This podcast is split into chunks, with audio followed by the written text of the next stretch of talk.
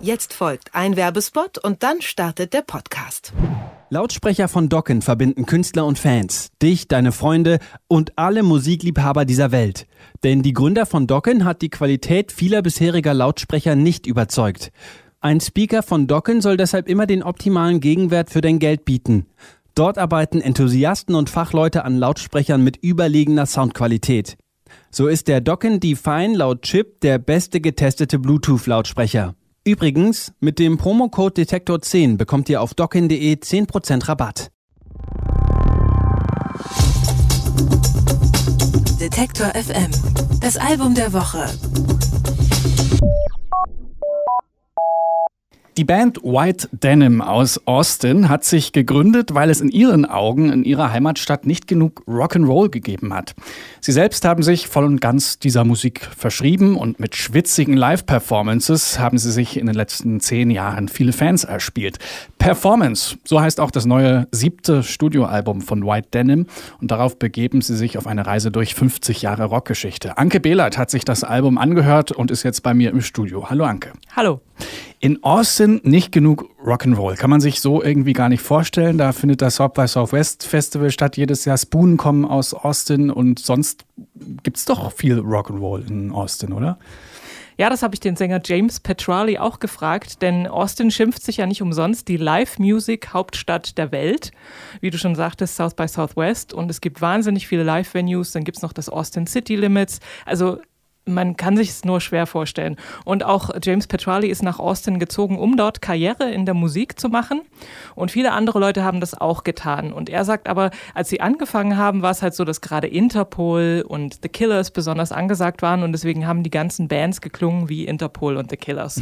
Und er fand es schon okay, aber sie wollten halt was anderes machen und äh, sind eben eher so in die klassische Richtung gegangen. Und da haben sie sich gedacht, eine Band, die so ein bisschen klingt wie MC5, da kann man nicht viel falsch mitmachen. I moved here to start a band and to have a career in music, and I, I think that a lot of kids did the same thing. So there was this kind of like careerist, like trend chasing thing happening in the city. So there were a lot of bands that were sounding like the Killers or or like Interpol or things like that. So we just didn't want to do that. We thought that you know you, you can't you can't lose with a band that sounds like MC5. So that was kind of our thing. Ja, MC5, die be bekannte und legendäre Proto-Punk-Band aus Detroit, die dann äh, so Bands wie The Stooges inspiriert hat zum Beispiel, hört man auch recht deutlich, dass die eben auch White Denim inspiriert haben, finde ich. Außerdem fallen einem Namen ein wie Led Zeppelin oder T-Rex.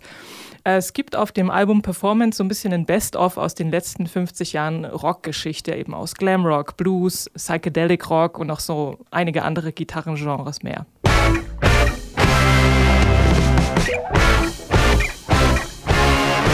You work all night until your girlfriend's call. You say you just can't find time. Got in a rush, start deserving much.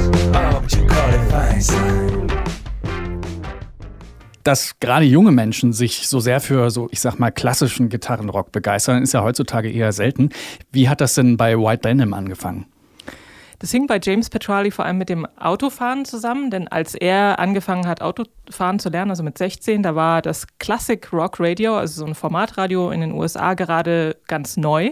Und ihm hat es einfach besser gefallen, sich eben Led Zeppelin oder Jimi Hendrix anzuhören als Pearl Jam und Nirvana.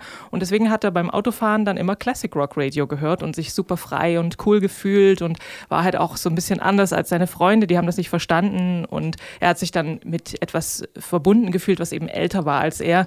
Und ähm, er selbst sagt, dass in seinem Auto schnell herumzufahren und dabei Led Zeppelin 2 zu, äh, anzuhören sein Leben verändert hat. Classic rock radio, I guess, was a new format when I turned 16 and and the radio station that played Led Zeppelin and Deep Purple and Jimi Hendrix and all that kind of stuff like was much better than the other stations to me, you know. I, learning how to drive, I just listened to the classic rock radio station, you know. I felt really uh, really free and and cool like connected to something kind of like older than me and something that my peers weren't really into. Speeding in my car and uh, listening to Led Zeppelin 2 changed my life. Okay, wenn man jetzt diesen alten Rocklegenden, Classic-Rocklegenden so ein bisschen nacheifert, ähm, braucht man ja wahrscheinlich auch so ganz altes Equipment im Studio. Haben denn White Denim mit diesem alten Equipment aufgenommen oder wie haben die das gemacht? Sie haben zum Teil damit aufgenommen, also sie haben auch Computer benutzt, aber eben auch so originale Acht-Spur-Tonbandgeräte und so weiter. Aber vor allem haben sie in ihrem eigenen Studio in Austin aufgenommen. Das war mal ein Gemischtwarenladen, denn Statt viel Geld für die Aufnahmezeit in anderen, teuren, neuen Studios auszugeben, kauft sich James Petrali lieber originale Technik aus den 70ern. Manchmal funktioniert die dann auch nicht, aber das ist dann, ja, Pech. Hat früher auch nicht immer funktioniert, ne? Genau. Und die Fehler, die sind ja auch Teil der Kunst und so. Und jedenfalls ist er aber sehr inspiriert von der Produzentenlegende Tony Visconti. Und der hat zum Beispiel die Berlin-Trilogie von David Bowie produziert oder Electric Warrior von T-Rex. Und mithilfe dieses alten Equipments wollten sie ganz nah an diesen Sound herankommen. I was living in a magazine When you let your ladder down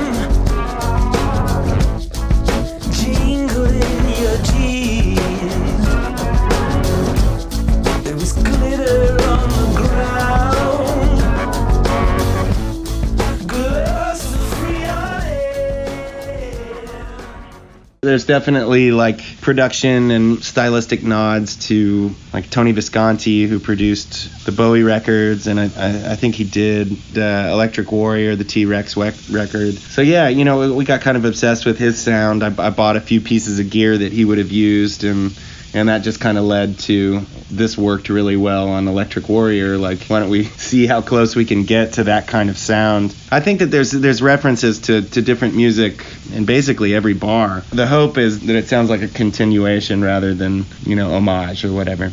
Also White Denim wollen nicht nur so abklatscht sein, sondern im Prinzip eine Fortsetzung von diesen alten Helden. Ist Ihnen das denn gelungen? Also klingt's wie eine Fortführung oder doch eher nach Hommage? Ich finde, es klingt gar nicht wie eine Hommage. Sie sind ja keine, keine Tribute-Band oder so, die dann eben die Best of Beatles und sich dann The Boatles nennen oder so. ähm, sie füllen die Musik sehr mit Leben und äh, sie haben einfach wahnsinnig viel Spaß und das hört man, finde ich, sehr. Vor allem live sollen sie auch sehr gut sein und davon kann man sich dann im November auch in Deutschland selber überzeugen und bis dahin kann man mit Performance die Pommesgabelhand und das Haare schütteln üben. Das machen wir jetzt. Vielen Dank, Anke. Performance von White Denim, unser Album der Woche. Alle Beiträge, Reportagen und Interviews können Sie jederzeit nachhören im Netz auf detektor.fm.